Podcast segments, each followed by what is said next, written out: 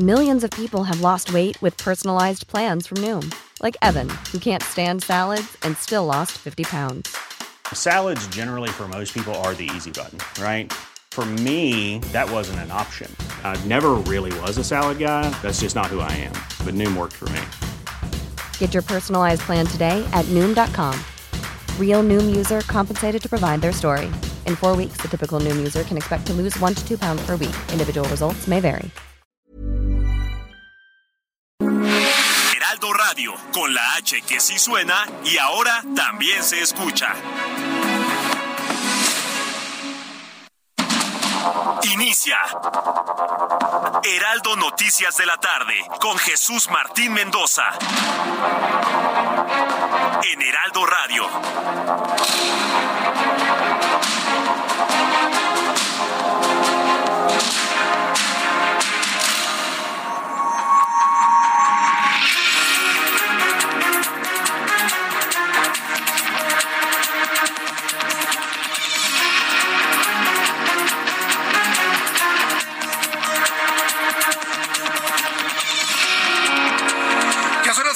Tarde en punto, hora del centro de la República Mexicana. Bienvenidos, muy buenas tardes. Iniciamos Heraldo Radio con las noticias más importantes a esta hora de la tarde. Como siempre le digo a esta hora, súbale el volumen a su radio. Yo soy Jesús Martín Mendoza le tengo lista toda la información importante de las últimas horas en México y en el mundo. En primer lugar, le voy a informar que la Fiscalía General de Justicia de la Ciudad de México informó sobre la detención de Randy N., presunto implicado en el homicidio de los hermanos Andrés y Jorge Tirado y su tío en un domicilio ubicado en la colonia Roma Norte. Miren, para los amigos que nos escuchan en toda la República Mexicana, este caso ha tenido importancia a nivel nacional. Estamos hablando de la descomposición social para hacerse de bienes inmuebles matando a la gente. Fíjense nada más ante lo que estamos y estoy seguro que usted que me escucha en otras partes del país ha conocido casos que no necesariamente se han vuelto mediáticos, pero que existen. Así que habremos de analizarlo en los próximos minutos aquí en el Heraldo Radio. Y este miércoles fue frenado el nombramiento de Carlos Joaquín González, exgobernador de Quintana Roo, como embajador de México en Canadá. Con 18 votos a favor y 16 en contra, una abstención. No alcanzó la mayoría calificada, por lo que el Pleno de la Comisión Permanente remitió a comisiones el nombramiento del exgobernador. No hay consenso para darle el premio Sí, porque Carlos Joaquín se va de premio. López Obrador le sabe, ¿no? A los gobernadores de la oposición, me eres leal y te mando de embajador a un país bonito para que te vayas con toda tu familia. Así que todos los que han sido nombrados embajadores les dan premios, premios. Ah, bueno, pues el premio no va para Carlos Joaquín y lo echaron para atrás en el Senado de la República. Es un desastre la, política exterior de México que no la hace Marcelo Ebrard, la hace el presidente. Le voy a tener todos los detalles de ello más adelante. Y hablando de todo esto, el gobierno de Perú pidió al presidente mexicano que ya le pare que detenga las injerencias en los asuntos políticos internos de Perú. Además, aseguró que no existe una persecución política en contra de Pedro Castillo ni de su familia. Simplemente tienen que responder ante la justicia peruana por delitos comprobados imputados hacia ellos. Y tan culpable es Pedro Castillo, que está encarcelado en Perú, como la señora que fue rescatada de la, de la justicia peruana la esposa del, del, presidente. Yo no tengo nada que ver, nada que comentar sobre los menores de edad. Son menores de edad y punto. No, aquí el asunto es la señora. La señora también está acusada de corrupción. Y desde Perú se escuchan los señalamientos de que el gobierno mexicano refugia a corruptos. Qué grave situación esta. Pero pues parece no importarles, ¿no? Injerencistas y además refugiando a quien no deberían refugiar. Otro escandalito, todo, todo, todo se está cayendo en esta administración. Yasmín Esquivel Moza, ministra de la Suprema Corte de Justicia de la Nación, quien quiere ser la presidente de la Suprema Corte de Justicia de la Nación, ahora que se vaya Arturo Saldívar, ¿qué cree que hizo? Se plagió una tesis. Lo mismo por lo cual está encerrado Pedro Castillo, uno de tantos delitos allá en Perú por plagiarse una tesis. Ah, pues esta señora, Yasmín Esquivel Moza, se plagió una tesis. Imagínense ante qué estamos. En 1986. Bueno, pues la señora Esquivel ministro de la Suprema Corte de Justicia de la Nación, negó hoy que su tesis de licenciatura haya sido plagiada. En un comunicado difundido en Twitter aseguró que es totalmente falso el reportaje hecho por la plataforma Latinus. ¿Y qué? Entonces fabricaron la otra tesis. Están igualitas, señora. Están igualitas. No le entra el Goebbels. Usted no debería ser la presidenta de la Suprema Corte porque va a estar postrada al presidente. No digan esa mentira mil veces, ¿eh? De que no, que no. Ahí están los, la evidencia, ahí están los datos. Es una verdadera vergüenza Yasmín Esquivel no debería ser la presidenta de la Suprema Corte de Justicia de la Nación. Venimos de un hombre probo, de un buen presidente de la Suprema Corte de Justicia, para ahora elegir a alguien que se plagia una tesis. No, bueno. Es de verdad increíble lo que pasa en nuestro país. Ella dice que no es cierto. Tenemos de dos a quien creerle, ¿no? A ella o a la plataforma que investigó. Mientras tanto, tras la detención de Antonio Seguera, alias el Tony Montana y hermano del Mencho, la Embajada de los Estados Unidos ha generado una alerta de seguridad a sus conciudadanos para que eviten viajar a Jalisco o bien mantener un perfil bajo en caso de registrarse algún tipo de enfrentamiento. Le informo en este resumen de noticias que la Secretaría de Salud de la Ciudad de México inició con la aplicación de la vacuna Abdalá contra COVID-19 en los 230 centros de salud de las 16 alcaldías de la capital, donde podrán ser inoculados todas las personas mayores de 18 años y que tengan un mínimo de cuatro meses de haber recibido una dosis anterior. Mire, mi posición siempre ha sido la de promover la, vacunación. Yo no soy vacunado, ¿eh? Y usted ya sabe las razones por las cuales. Pero yo promuevo que la gente se vacune, que tenga sus vacunas de refuerzo, COVID-19, influenza, lo que haya, ¿no? Lo que haya. Eso está muy bien, que la gente se vacune y se proteja.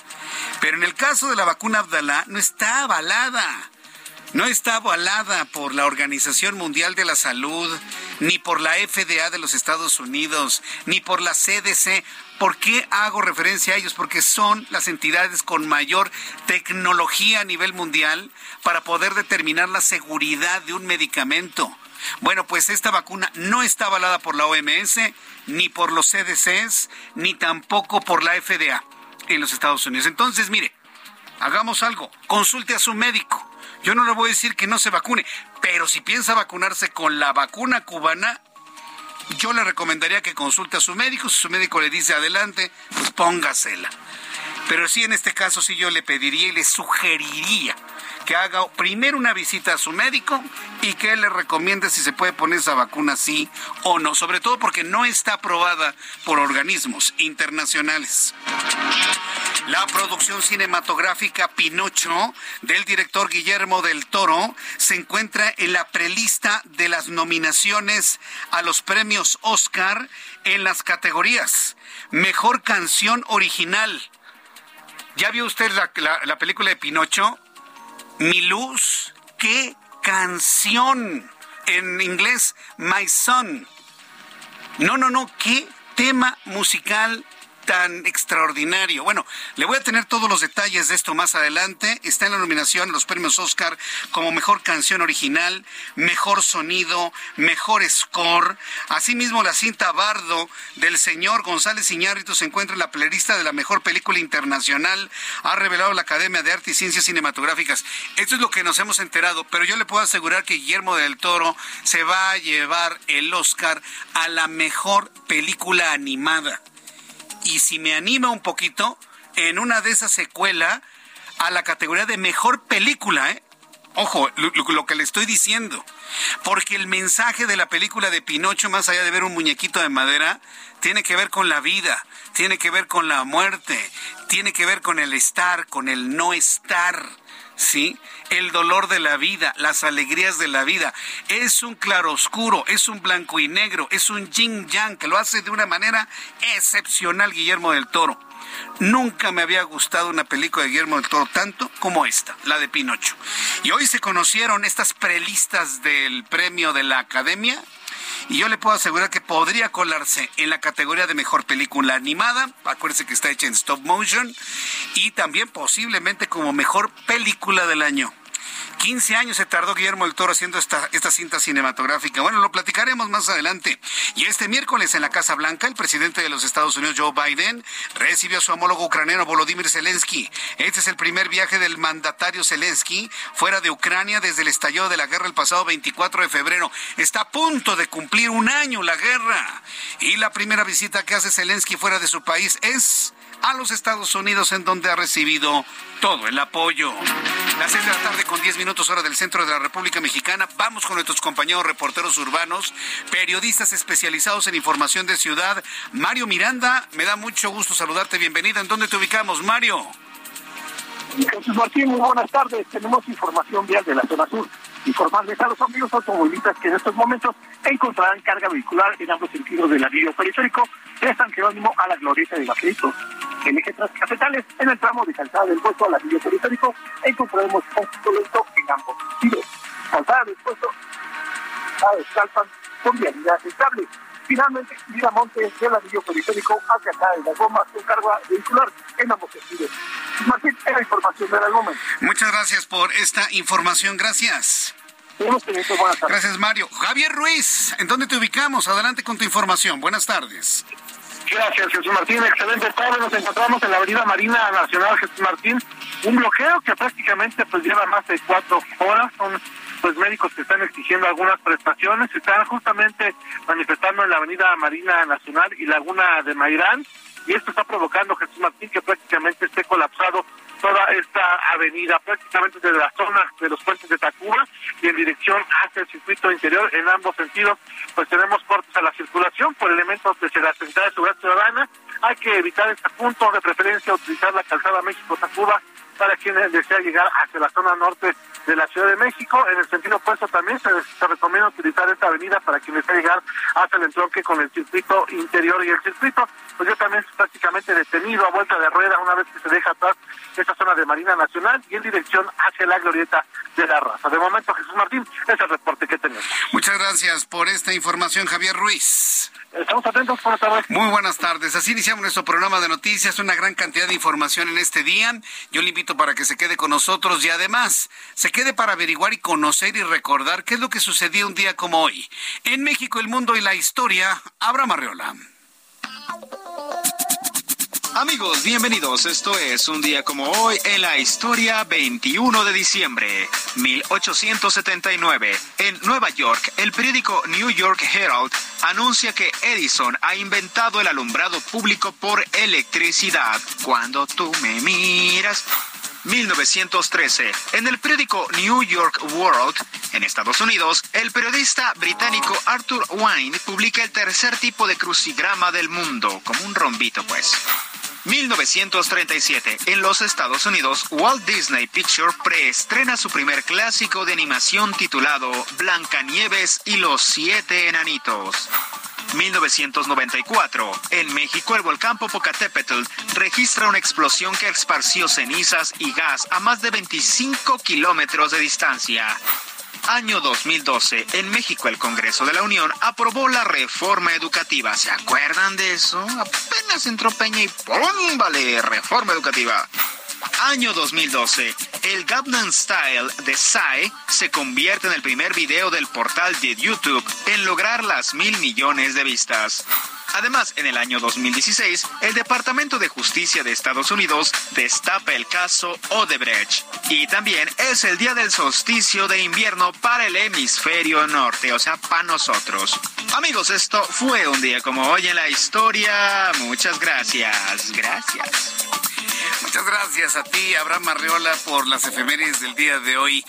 A mí me, me llamó poderosamente la atención esta efeméride de Tomás Alba Edison, cuando anuncia y mire que la historia lo consagra de esta manera como el creador del alumbrado público. Pero, espérenme tantito, esa es la primera parte de la historia. El alumbrado público que anunció Tomás Alba Edison en ese año no fue eficiente. No, no, pues, para nada. En absoluto. Acuérdense que Tomás Alba Edison es el descubridor sí, y en su aplicación de la energía, de la electricidad directa, de la directa. Su más acérrimo rival, que era eh, Nikola Tesla, él propuso la energía alterna o la electricidad alterna. Sí. Una gran diferencia. Por ejemplo, el sistema de Edison se tenían que colocar cables para la energía directa, cables de cobre de una pulgada de diámetro. Nada más imagínense, una pulgada de diámetro. Y la posibilidad de enviar la energía de manera lejana era prácticamente imposible. Necesitaba tener postes de energía eléctrica cada cinco metros. Imposible, porque así funciona la energía directa, la electricidad directa. Eh, haga de cuenta que es como un tren que sale de la estación, gira en todo el circuito y regresa. En cambio, Nikola Tesla, él propuso la energía alterna, que como su nombre lo indica, alterna positivos y negativos en ciclos que van al día de hoy 60 ciclos por segundo.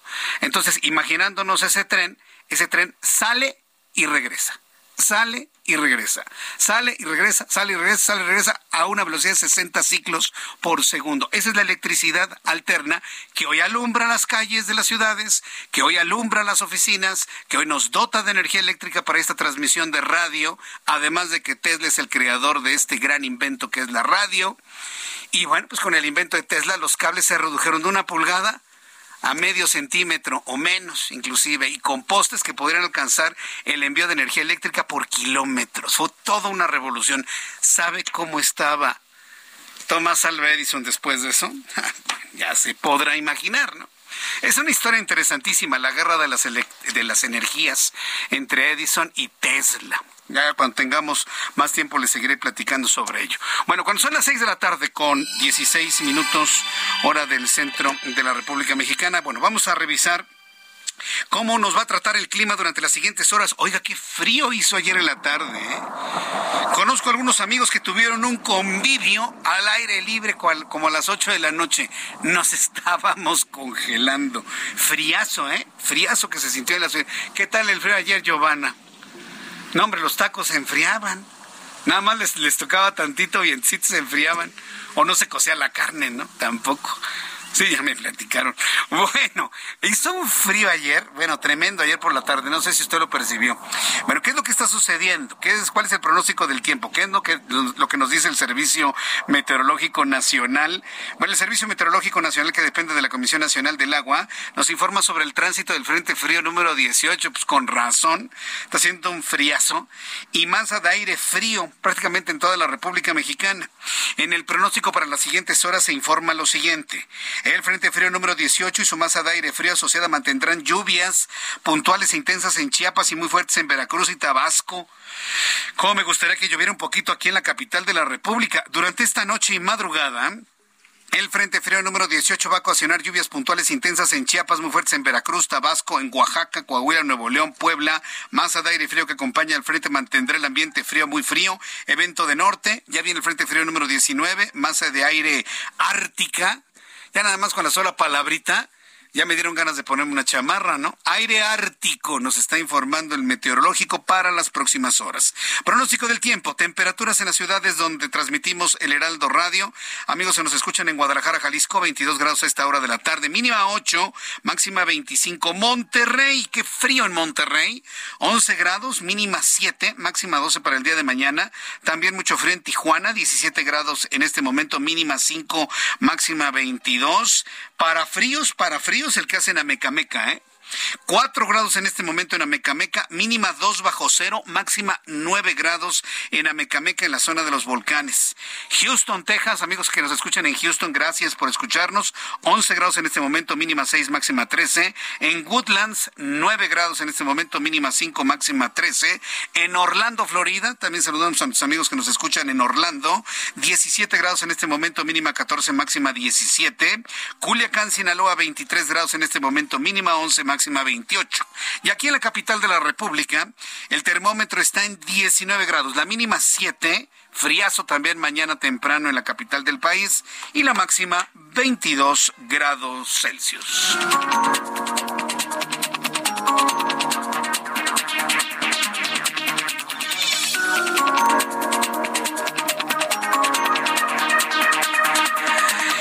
6 de la tarde con 20 minutos, las 6 de la tarde con 20, hora del centro del país. Escucha usted el Heraldo Radio. Yo soy Jesús Martín Mendoza y le acompaño con la información importante del día de hoy.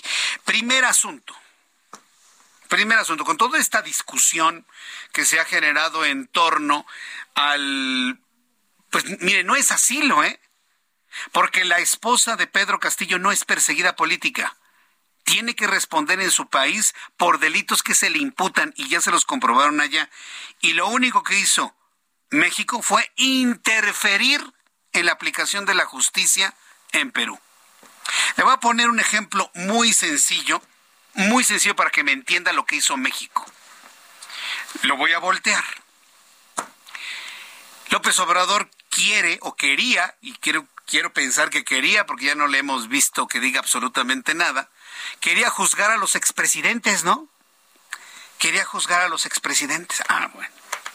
Nada más imagínese que efectivamente les encuentran a alguno de los expresidentes, el que usted quiera, elementos para juzgarlo. Y que en ese momento llegue un país, España, Estados Unidos, Canadá, y diga, no, vamos a darle asilo al expresidente mexicano. Y le dan asilo. ¿Usted cómo cree que estaría López Obrador? Ah, bueno, pues eso es lo que hizo México en Perú.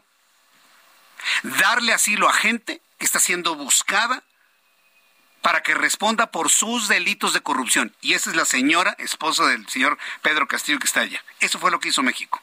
A mí que no venga con que el asilo, no, eso no es asilo. Eso es un rescate. Y el único diario que lo calificó como debe de ser fue el periódico La Jornada. Rescatan a familia de Pedro Castillo. Claro, lo rescataron de la aplicación de la ley en Perú, por supuesto. Entonces, ¿por qué hago este preámbulo? ¿Sí? Porque toda esta discusión de que si vienen, que si no vienen, asociado a que en redes sociales se está pidiendo que se aplique el artículo 33 para expulsar de México a Abraham Mendieta, este español que se mete en asuntos únicos y propios de nuestro país. Todo lo de Perú asociado a la al clamor que hay en redes sociales para que sea expulsado de nuestro país. Abraham Mendieta por violentar el artículo 33 ha movido al presidente de la República y al secretario de Gobernación, Adán Augusto López, a presentar una reforma a la Cámara de Diputados para que el Instituto Nacional de Migración no sea utilizado para expulsar a extranjeros. Hágame usted el favor. O sea, con esta modificación puede venir cualquier extranjero a hacer lo que se le venga en gana a México. Nada más porque no quieren expulsar a su cuate Mendieta. Además, reprobó que Perú haya calificado como persona non grata al embajador de México en dicho país, Pablo Monroy. Sobre este tema, el presidente López Obrador anunció la llegada de Pablo Monroy y de la familia del expresidente. Noemí Gutiérrez, reportera del Heraldo, nos informa lo que hoy dijo el presidente sobre este caso. Adelante, Noemí.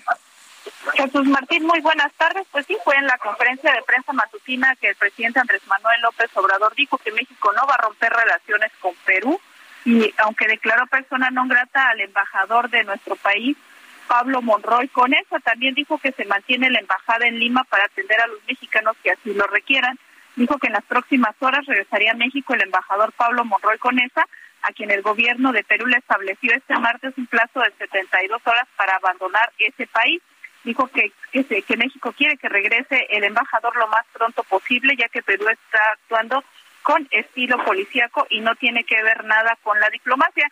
También confirmó que hoy por la mañana llegó a la Ciudad de México la familia del expresidente Pedro Castillo, su esposa Lilia Paredes y sus dos hijos menores, Arnold y Alondra, quienes recibieron asilo político por parte del gobierno de México. Ellos arribaron en el vuelo de Aeroméxico AN-19 procedente del Aeropuerto Internacional de Lima. También en la conferencia de prensa matutina el presidente cuestionó que la crisis que se vive en ese país es porque eh, es, es producto de los conflictos que hay entre la clase política y los grupos de poder económico por ambiciones personales e intereses económicos. También consideró que en ese país se deben llevar a cabo elecciones democráticas y bueno, no ha reconocido a la presidenta de Perú, Ina Boluarte. También cuestionó que no se tomó la misma decisión con los representantes de Estados Unidos, ya que consideró que la embajadora de ese país pues sí intervino de manera directa con los asuntos eh, internos de Perú. Jesús Martín, la información que te tengo. Muchas gracias por la información, Noemí. Buenas tardes. Hasta luego, muy buenas tardes. Están muy molestos en Perú por esta forma de interferir, ya ni siquiera intervencionismo, es una interferencia clara de México en los asuntos internos de Perú, en donde ellos están, eh, tienen comprobados a sus delincuentes, ¿sí? Para que respondan ante su justicia. Y México interviene sacándolos del país, sacándola a la señora. Los niños no tienen nada que ver en esto. Vamos a ir a los anuncios y regreso enseguida con más noticias aquí en El Heraldo. Escucha las noticias de la tarde con Jesús Martín Mendoza. Regresamos.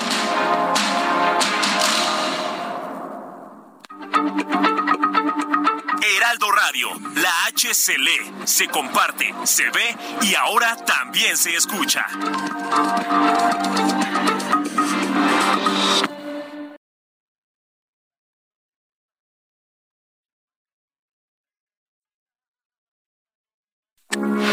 Heraldo Radio, con la H que sí suena y ahora también se escucha.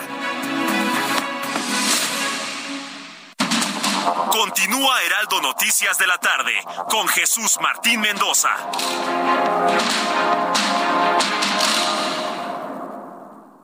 ¿Ya sabes qué harás con tu aguinaldo?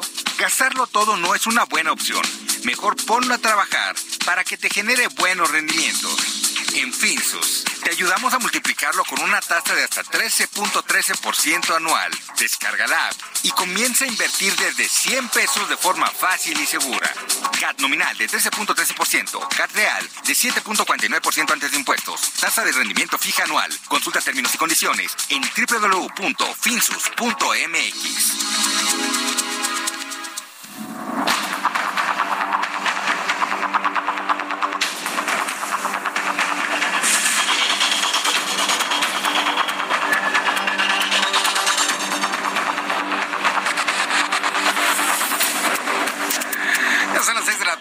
con 31 minutos, hora del centro de la República Mexicana. Hay, hay de, de, comentarios en Twitter, de comentarios a Twitter. ¿eh? La verdad es que hay algunos muy, muy, muy divertidos. Y, y, ahora, mire, con esto, con esta tragedia que le ha ocurrido a Ciro Gómez Leiva de ser víctima de un ataque, sí, de un ataque que por cierto Debo adelantarle que ya la investigación va muy adelantada, ¿eh? Y estamos a horas de que la Fiscalía dé a conocer avances significativos en cuanto al origen de este ataque, pero bueno, esperemos a que eso finalmente ocurra. Ya se han conocido reportajes en televisión por dónde iba la, la, motocicleta y dónde se bajó el agresor. Ya se sabe dónde se bajó el agresor, en fin, cosas por el estilo. Pero a todo esto, cuando lo aborda el presidente mexicano, ¿quién es el importante? Pues él y que si habla, de, el importante es él, y que si habla de economía, el importante es él, y que si la relación con otros países, el importante es él, o la víctima es él. Y estaba leyendo un mensaje de Javier Lozano hace algunos días que decía, bueno, pues es tal su protagonismo que si lo invitan a un a un bautizo, llega vestido de ropón. Ay, no, bueno, yo, yo estaba, no paraba de reír cuando leí eso, ¿no? Porque le grafica mucho eso, ¿no? Llega, yo me, a mí me tienen que bautizar, por favor. Se lo invitan a un bautizo, llega vestido de ropón, pues sí.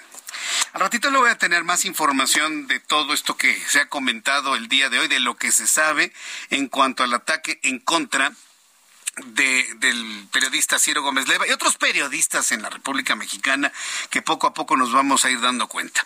Lo que le quiero informar es la situación de las relaciones, las relaciones internacionales de nuestro país. Mal con España, mal con Estados Unidos, mal con Canadá, mal con Panamá, mal con Austria, mal con el Reino Unido, mal, mal, mal, mal, mal, mal, mal, mal con Perú. Yo me hubiese imaginado estar mal con cualquier país del primer mundo, pero con Perú, con Perú. Y no por hacerlo menos, pero Perú es un país tan parecido a México, pero tan parecido a México. Chiquito, más chiquito que México, pero muy parecido, la sociedad peruana es muy parecida a la mexicana. Compartimos muchos gustos y también muchas desgracias políticas, donde la clase política está verdaderamente rota corrompida. podrida, por decirlo menos. Nada más que allá en Perú, pues sí están haciendo hacer valer, sí hacen valer su carta magna, su constitución y sobre de ella nada en Perú. Sobre la constitución, nada ni nadie. Aquí es diferente en México. Aquí sobre la constitución está el pueblo. Y lo ha dicho el presidente.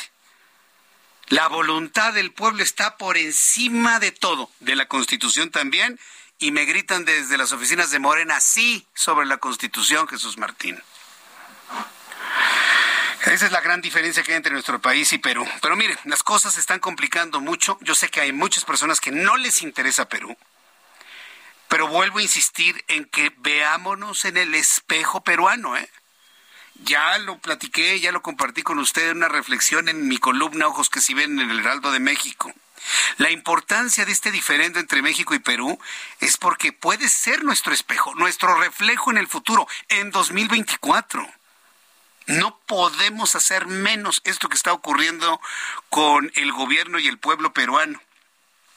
Quiero informarle que Alberto Otárola, presidente del Consejo de Ministros del Gobierno de Perú, lamentó que la relación diplomática con México, al cual llamó país hermano, se encuentra en un estado lamentable por la intromisión de Andrés Manuel López Obrador en asuntos políticos internos del Perú, por lo que le solicitó de manera oficial, firme, clara y directa a López Obrador a terminar con las injerencias y los señalamientos en contra de la administración de Dina Boluarte.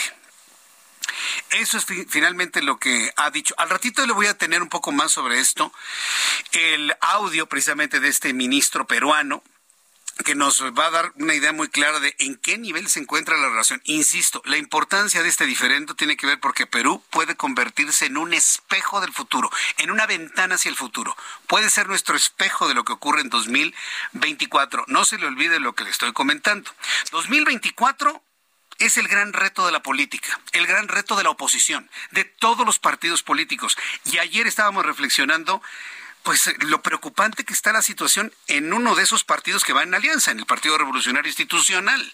Luego de que el Consejo Político del PRI aprobó reformas estatutarias que permiten a Alejandro Moreno prolongarse hasta 2024, hoy Miguel Ángel Osorio Chong, senador de la República, acusó que la reunión fue a puerta cerrada y en su cuenta de Twitter dijo que hace unos meses Moreno aseguró a expresidentes y a la militancia que no buscaría prorrogar su dirigencia, pero resulta que sí. Súbale el volumen a su radio en la línea telefónica Miguel Ángel Osorio Chong, senador de la República por el Partido Revolucionario Institucional. Senador, me da mucho gusto saludarlo. Bienvenido. ¿Cómo está? Buenas tardes. el gusto es mío, Jesús Martín. Muchas gracias por, por, permitirme este enlace y saludar a todo tu auditorio. Muchas gracias, senador Osorio Chong. ¿Por dónde llegó esta modificación a los estatutos del PRI que nadie se dio cuenta o si se dieron cuenta lo dejaron pasar? ¿Qué fue lo que ocurrió con eso, senador? Bueno, el, saque es bien eh, interesante. Eh, el saque de la invitación es eh, mandarla por correo a una reunión por Zoom, como si estuviéramos en pandemia. Ah.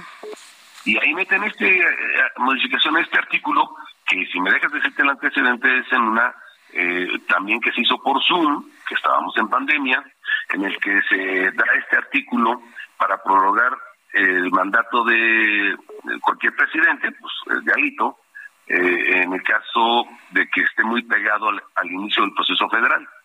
Pero, oh, pues que Morena cambia la ley federal y entonces en lugar de em-, empezar el proceso electoral en septiembre, la cambian a noviembre. Y entonces el señor se da cuenta que no que, ya no cabe en el artículo que él creó y lo que hace es cambiar de 30 días a 90 días, de 30 meses, de 3 meses, perdóname, a, a, a 90 días al mes. Qué abusadillo. Bueno, pero, pero esto evidentemente pone un punto de discordia, de desestabilización dentro del partido político, senador. No, ya lo hay. Ya lo hay de su dirigencia, una dirigencia cuestionada, una dirigencia que incumple, que no eh, habla con la verdad, eh, que engaña. Eh, decías ahorita en tu entrada que yo dije que les dijo a los expresidentes no. Les dijo a los expresidentes y lo dijo a los medios a quien le preguntaba, él decía, a ver, a ver, no te hagas bolas, me voy en agosto del próximo año. Por supuesto que no se va a ir. Y pero dice por qué, porque el que se quede como presidente del partido va a decidir candidaturas. a gobernador, senadores, diputados, presidentes municipales y las pluris. ¿Y quién crees que va a estar en esas pluris? Pues él, el que se quiere proteger, el que se quiere cuidar, porque pues ya sabes que hay muchos señalamientos, entonces no ocupa el PRI para la alianza, no ocupa el PRI para derrotar a quienes están gobernando mal, no ocupa el PRI para sus propios asuntos, los personales, los que le interesan a él, y cree que el PRI es su propiedad y está muy equivocado. Hay mucha inconformidad, mucha. Sí, a mí la parte que me preocupa es esto, la, consolidación de una alianza que deba ser exitosa el año que entra para Coahuila, para el Estado de México, y hay que decirlo, que estamos, habemos millones de mexicanos que esperamos que la oposición gane la presidencia en 2024, pero con una situación dentro de uno de los partidos de la alianza ¿Qué, qué, tanto se resquebraja la alianza y la potencia de la oposición rumbo a esos objetivos, senador? Mira, es una muy interesante pregunta, porque me van a empezar a decir que por mi culpa no se está pudiendo consolidar, pero más preocupante es que él esté al frente del PRI y que a él le toque hacer ser parte de la alianza, que en cualquier momento puede echarla para abajo o traicionarla. Eso es lo verdaderamente delicado de que Alito esté, porque pues ya lo hizo, ¿te acuerdas que decía en sus discursos no a la militarización y se me envolvía en la bandera y decía que no iba a pasar? ¿Y qué crees? Pues de repente cambió su discurso, que por el bien de México, yo creo que por el bien personal.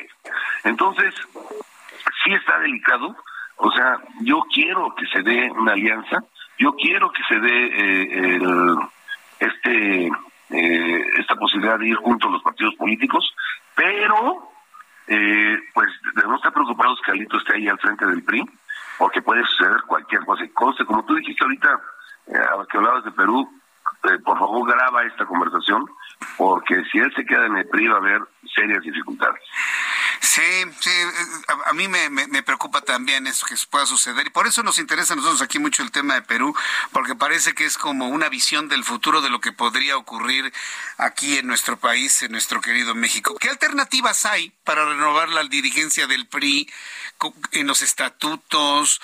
Eh, en fin, algo se tiene que hacer. No podemos tener este nivel de, de fractura dentro del partido político, senador Osorio Chong mira, él debe de salir el 19 o 23 de agosto del próximo año.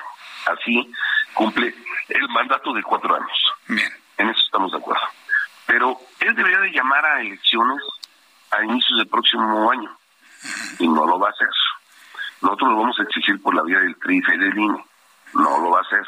Pero vamos a insistirlo y creemos que nos tienen que dar la razón. Y después, si no se modifica esto que acaba de aprobar, se puede quedar en el partido y entonces tomar estas decisiones que te he dicho. Pero nos vamos a ir por la vía legal y vamos a, meter un recurso, primero por cómo se convocó a esta asamblea, y luego por el resolutivo de este artículo. Nadie puede modificar la ley para beneficiarse a sí mismo. Es un principio eh, de derecho.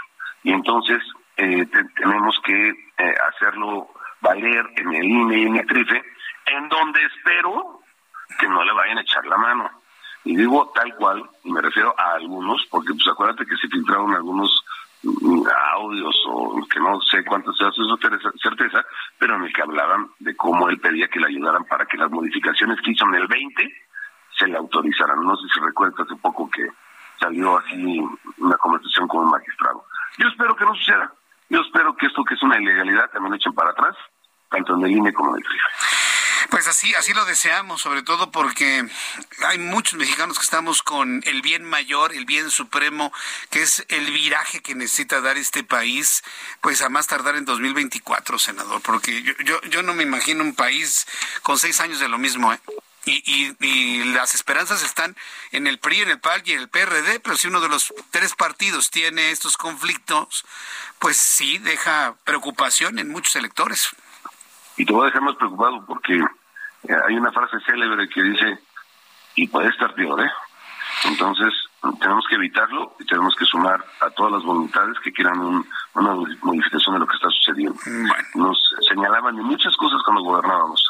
Te quiero decir que ninguna han podido superar en este gobierno, de todos los renglones en materia, incluso que me tocaba a mí de seguridad y en otras muchas otras.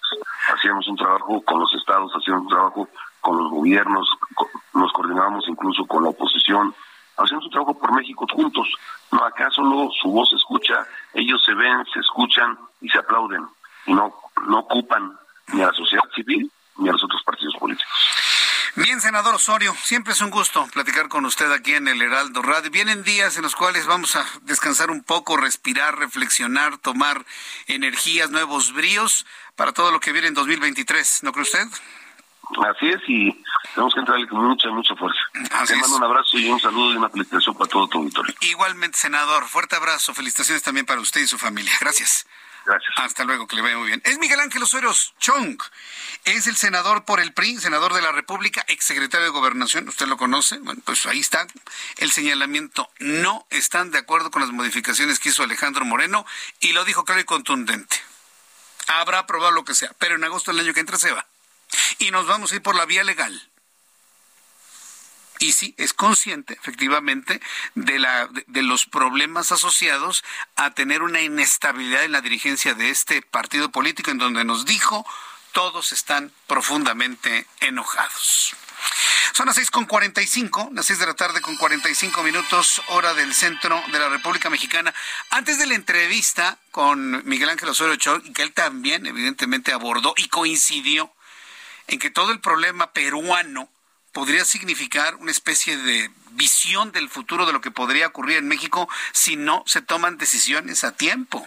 Y es que, mire, el gobierno y el Congreso peruano están tan molestos con el presidente de la República que le hicieron un llamado muy enérgico al gobierno mexicano y a su titular a terminar con las injerencias y los señalamientos en contra de la administración de Dina Boluarte. ¿Cuáles son los señalamientos?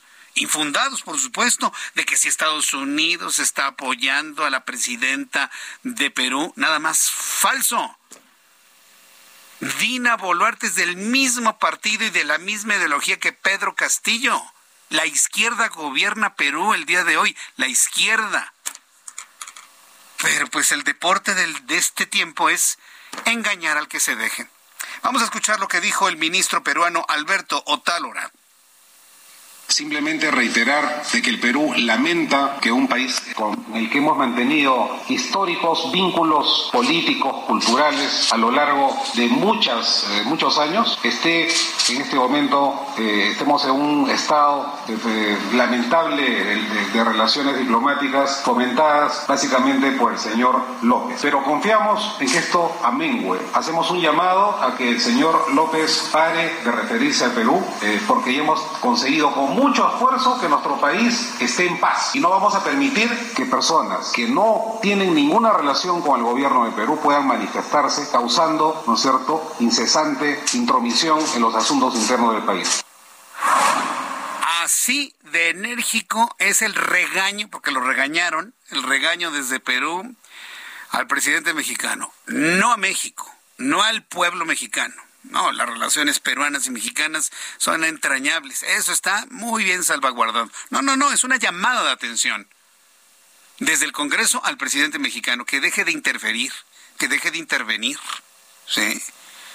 Yo no recuerdo señalamientos con esa intensidad para nuestro país. Tampoco recuerdo alguna expulsión de un embajador. Nada de que se lo trajeron. No, no, no. Lo expulsaron. Le pusieron 72 horas para que saliera pitando de Lima. Ya mejor lo mandaron llamar y le van a decir a la gente más ignorante, no, nosotros lo mandamos llamar porque es un hombre que ha hecho un gran trabajo. Sea, a lo mejor ha hecho un buen trabajo. E insisto, no es personal en contra de Pablo Monroy. Es contra las decisiones del gobierno mexicano en materia de política exterior. Yo no recuerdo algo así. Esto marca un hito en la historia de nuestro país que nos hayan expulsado a un embajador. Verdaderamente increíble. Bueno, son las 6 de la tarde con 48 minutos hora del centro de la República Mexicana. Perú tiene sus problemas, México tiene sus problemas. Y uno de los más importantes tiene que ver con la inseguridad, con la violencia, el crimen organizado y esta, sí, de facto, guerra contra el crimen. O si no, explíqueme en qué condiciones se da, por ejemplo, la detención de un hombre como Antonio Ceguera, alias el Tony Montana. Tras el operativo efectuado por fuerzas federales para detener a Antonio Ceguera, alias Tony Montana, hermano del Mencho, este miércoles la Comisión Metropolitana de Seguridad de Jalisco ha determinado mantener la sesión permanente del Consejo Estatal de Seguridad hasta el próximo domingo. Vamos con mi compañera Mayeli Mariscal, nuestra corresponsal en Guadalajara, Jalisco, quien nos informa. Adelante, Mayeli, gusto en saludarte. Hola, ¿qué tal? Muy buenas tardes. Buenas tardes también a todo el auditorio. Pues eh, así se determina el mantener en sesión permanente esta mesa de coordinación de seguridad metropolitana para resguardar los municipios que integran la metrópoli aquí en la capital de Jalisco. Y es que además se estarán realizando algunos cortes respecto a incidentes que se pudieran generar que aunque a estos hasta estos momentos eh, dicen las autoridades estatales no se han tenido reacciones debido a la detención de Antonio N, el hermano de eh, Nemesio Oceguera, el líder del cártel Jalisco Nueva Generación, que hay que recordar eh, fue detenido luego de un operativo por parte de las fuerzas federales en el municipio de Tlajomulco de Zúñiga la madrugada del día de ayer. Y bueno, eh, dicen las autoridades de Jalisco que esta mesa eh, se mantiene y estarán realizando cortes cada determinado tiempo y manteniendo la comunicación eh, con los tres órdenes de gobierno, sobre todo pues para reforzar en caso de que se pudiera tener alguna reacción al respecto. Y bueno, lo que comentábamos ya ayer también por las calles y avenidas se pueden apreciar elementos de la Guardia Nacional y del Ejército Mexicano que bueno, patrullan eh, o circulan en estas avenidas, lo cual eh, pues sin duda hay que eh, recordar que también al menos tres mil elementos de la Secretaría de la Defensa Nacional se destinaron al territorio jalisciense en búsqueda del coronel Grimaldo, quien todavía pues no se tiene tampoco conocimiento de su paradero y esta mesa de coordinación, pues bueno, se mantiene en la metrópoli hasta el próximo domingo. Esa es la información. Muchas gracias por esta información, Mayeli Mariscal. Excelente tarde para todos. Excelente tarde también para ti. Bueno, pues ahí está la, eh, la decisión que se ha tenido por parte del Consejo Estatal de Seguridad de mantenerse en sesión hasta el próximo domingo. Debo informarle también, debo informarle que Estados Unidos ha emitido una alerta de viaje a Jalisco precisamente por esto. Debido a la detención de Antonio Ceguera, Tony Montana, el gobierno de los Estados Unidos está recomendando a sus connacionales evitar en lo posible visitar el estado de Jalisco. También se lo está haciendo su eh, la recomendación a su personal diplomático y si la necesidad de viajar al estado de Jalisco es importante, bueno, extremar todas las precauciones. La pregunta es ¿por qué? porque el gobierno estadounidense, la, la Secretaría de Estado de los Estados Unidos, considera que hay un enorme peligro de una reacción violenta por parte de estos grupos criminales debido a la detención de este personaje, Antonio Ceguera. Entonces, ante ello están haciendo recomendaciones para no ir a Jalisco, para no ir a la ciudad de Guadalajara y de ser imperativo el viaje, pues extremar todas las precauciones necesarias. Cuando son las seis de la tarde con 52 minutos, hora del centro de la República Mexicana, otra vez, los, ya le comentaba sobre las reacciones del presidente mexicano en torno al tema de Ciro Gómez Leiva y el ataque que sufrió. Hoy el presidente mexicano aseguró que la Fiscalía de la Ciudad de México es competente para realizar la investigación por el ataque armado en contra del periodista Ciro Gómez Leiva, por lo que no considera ya en este momento necesario que la Fiscalía General de la República de Alejandro Gertz Manero atraiga el caso. Eso no lo determina él a ver, aquí yo voy a ser muy claro en esto. Es lo mismo que le digo. Este señor piensa que él decide todo. Pues no, presidente. Si en la investigación que haga la Fiscalía se encuentran elementos constitutivos de delitos federales, no porque usted diga sí o no, lo va a traer la Fiscalía General de la República. En automático se atrae si hay elementos constitutivos de delitos de carácter federal. Entonces, sí lo tengo que decir porque vuelvo a lo mismo. Por objeción de conciencia yo no puedo ser el vocero de cosas imprecisas, verdades a medias o mentiras completas. Esto fue lo que dijo López, eh, López Obrador. Le tengo confianza también al fiscal general, pero creo que no hace falta el que se atraiga el asunto, que lo atraiga la eh, Fiscalía General de la República. Creo que la Fiscalía de la Ciudad de México podría llevar a cabo, o lo está haciendo, este, llevar a cabo la investigación a, con apego a la verdad y este, sin eh, impunidad para nadie. Nosotros vamos a seguir siempre pendientes de proteger a todos los ciudadanos y a los periodistas y a los opositores. La gran diferencia, la diferencia más importante es que el Estado ya no es el que viola los derechos humanos como era antes. Yo no sería capaz, no me atrevo a mandar a matar a nadie. Eso fue lo que dijo el señor López Obrador el día de hoy. Creo, creo, yo pienso, creo, creo, creo, yo pienso, creo. No, señor, no crea, no piense, consulte. Si la Fiscalía, que por cierto está haciendo un gran trabajo la Fiscalía de Ernestina Godoy sobre este caso, encuentra elementos de delitos federales, constitutivos de delitos federales, en automático lo trae la Fiscalía General de la República, no porque lo ordene o lo desordene o lo desaconseje personaje alguno. ¿eh? E, e, este asunto va en automático y que quede claro también. Estaremos informándoles sobre las actualizaciones sobre este caso que da a conocer la Fiscalía de la Ciudad de México. Mensajes y regreso con un resumen de noticias. Escucha las noticias de la tarde con Jesús Martín Mendoza. Regresamos.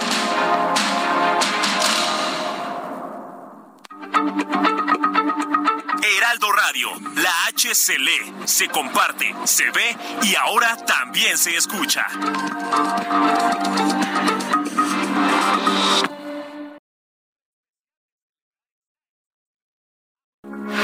Heraldo Radio, con la H que sí suena y ahora también se escucha. Continúa Heraldo Noticias de la tarde con Jesús Martín Mendoza. Thank you.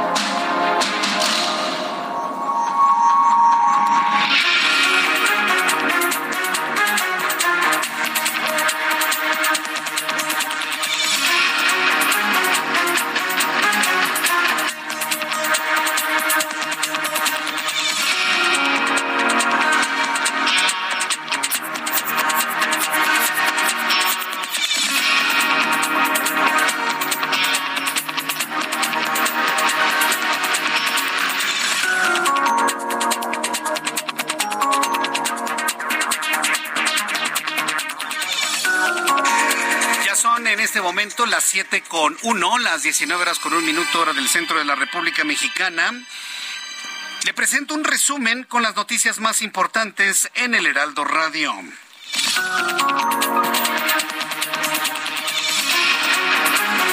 En este resumen de noticias le informo, bueno, ya le he dado a conocer con detalle y también le informo que la Fiscalía General de Justicia de la Ciudad de México informó sobre la detención de Randy N., presunto implicado en el homicidio de los hermanos Andrés y Jorge Tirado y su tío en el domicilio ubicado en la colonia Roma Norte.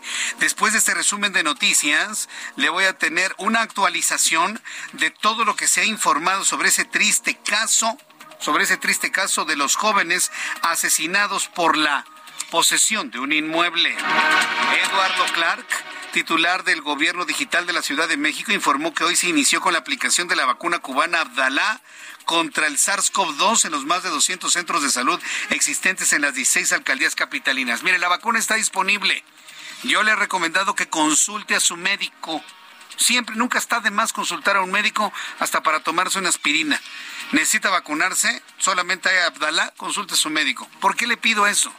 Porque esta vacuna, y esa es una verdad que nadie me va a poder refutar, no está aprobada por la Organización Mundial de la Salud, no está aprobada por la FDA de los Estados Unidos, no está aprobada por los CDCs ni por las organizaciones europeas de salud. No tiene aprobación en ninguna parte del mundo. Yo con eso no digo que sea mala, pero si no tiene aprobaciones, por algo será, por algo ha de ser. Mejor consulte a su médico para que le revise eso y otros asuntos de su salud. En este resumen de noticias, Yasmín Esquivel Moza, ministra de la Suprema Corte de Justicia de la Nación, ha reaccionado al señalamiento de un reportaje en donde se le acusa de haber plagiado su tesis. Hoy negó que su tesis de licenciatura haya sido un plagio. En un comunicado dijo que la, en relación a la nota publicada por Latinus es totalmente falsa, ya que ella cuenta con 45 años de trayectoria como maestra de diferentes asignaturas de la UNAM. Vea cómo contesta con otra cosa. No, es falso porque yo soy maestra. Dice, no, no, no, no te están preguntando si eres maestra, están preguntando qué pasó con esa tesis. Es falta de asertividad. Les cuestionan algo y responden con otra cosa. Y el problema que hay es quien les compra esos argumentos. Estaremos muy atentos de estas investigaciones que se realizan sobre la forma como obtuvo o no obtuvo su licenciatura o su titulación con una tesis plagiada. Este resumen de noticias le informo que Miguel Ángel Osorio Chong, senador del PRI, declaró en entrevista en el Heraldo Radio que Alejandro Moreno aumentó su tiempo de mandato para poder definir las candidaturas del PRI en 2023, incluidas las plurinominales. En eso, Osorio Chong en entrevista aseguró que Alito se quiere otorgar a sí mismo una candidatura.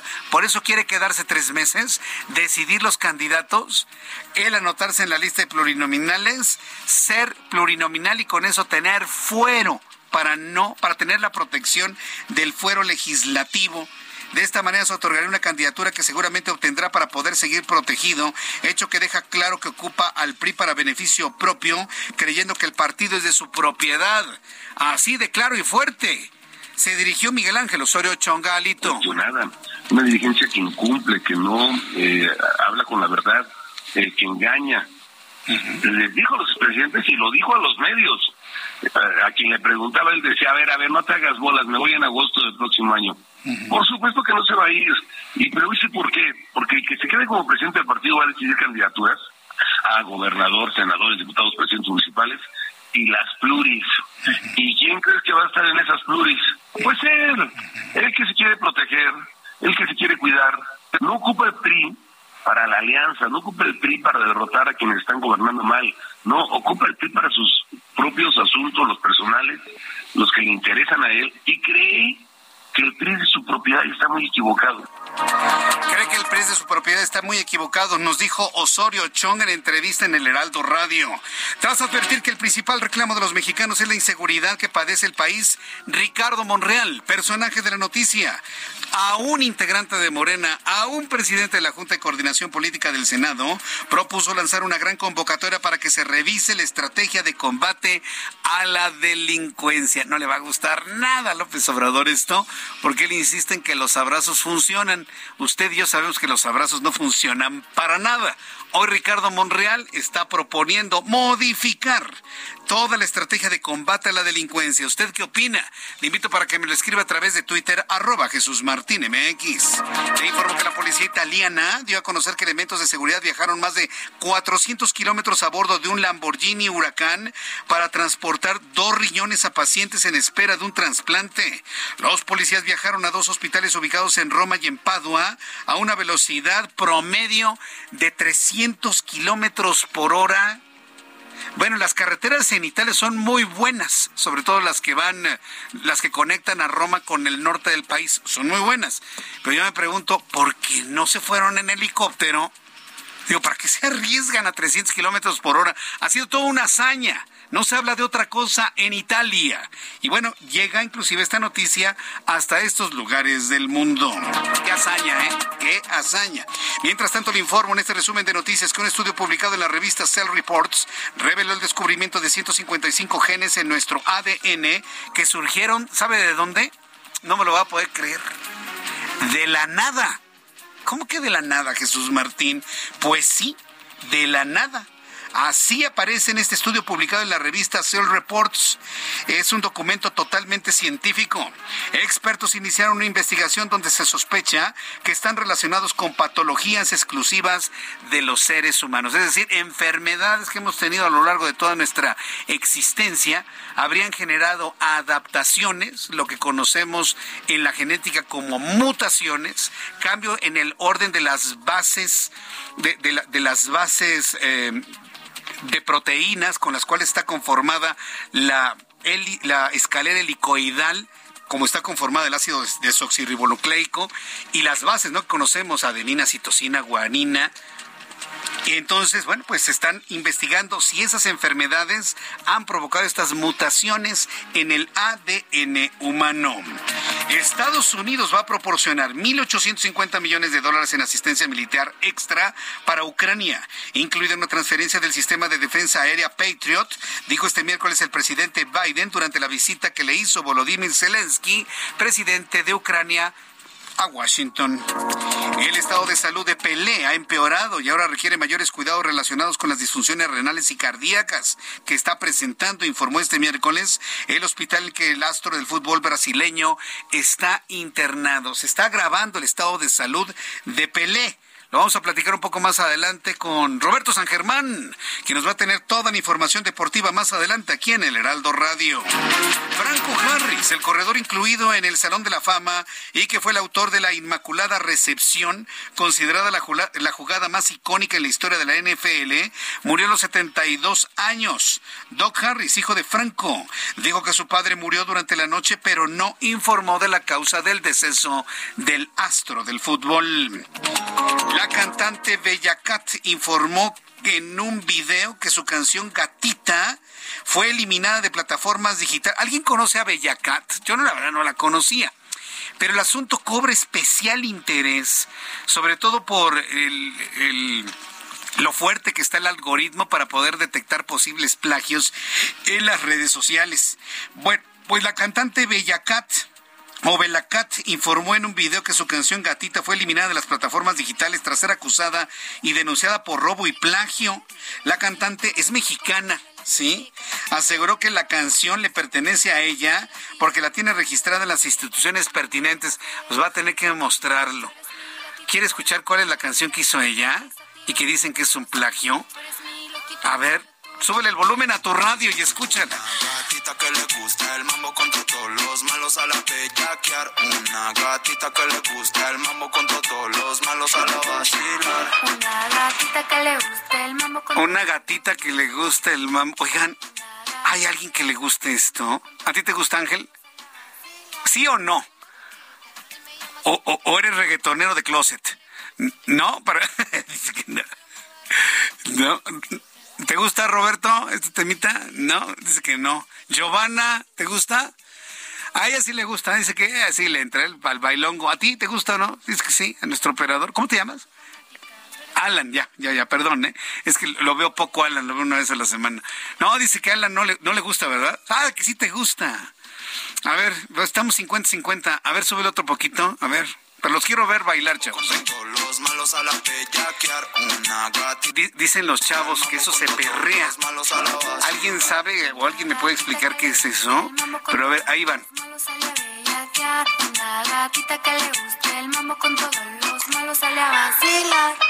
¿Está usted de acuerdo que la crisis también alcanza la música mundial, verdad? Qué cosa. Pero bueno, ella está bueno, el asunto más allá de la bajísima calidad que tiene esta música, aquí lo importante es que esta que es actriz, influencer mexicana, pues está reclamando la posesión de los derechos de este tema musical. Noticia, ¿eh? que muchos chavos están comentando en este momento. Con esto terminamos nuestro resumen de noticias. Le invito para que siga con nosotros. Le saluda Jesús Martín Mendoza. Bien, ya son las siete con doce, las siete con doce, hora del centro de la República Mexicana. Continuamos con la información de sus compañeros reporteros urbanos. Empezamos con Mario Miranda. Mario Miranda, ¿en dónde te ubicamos a esta hora de la noche ya? Jesús Martín, buenas noches. Tenemos información bien de la zona sur poniente. Informarles a los amigos automovilistas que en estos momentos encontrarán tránsito favorable en la avenida Patriotismo de Extremadura al viaducto Miguel Alemán. Fuente de la Morena con carga vehicular de Revolución a Patriotismo, la Avenida Revolución con carga vehicular de Benjamín Franklin a Barranca del Muerto, Barranca del Muerto de Insurgentes al anillo periférico con tránsito lento en ambos sentidos y finalmente Extremadura de Insurgentes a Patriotismo con vialidad estable. Martín, es la información vial al momento. Muchas gracias, Mario. Seguimos atentos con la información. Gracias, Mario Miranda. Javier Ruiz, gusto en saludarte. ¿En dónde te ubicamos a esta hora?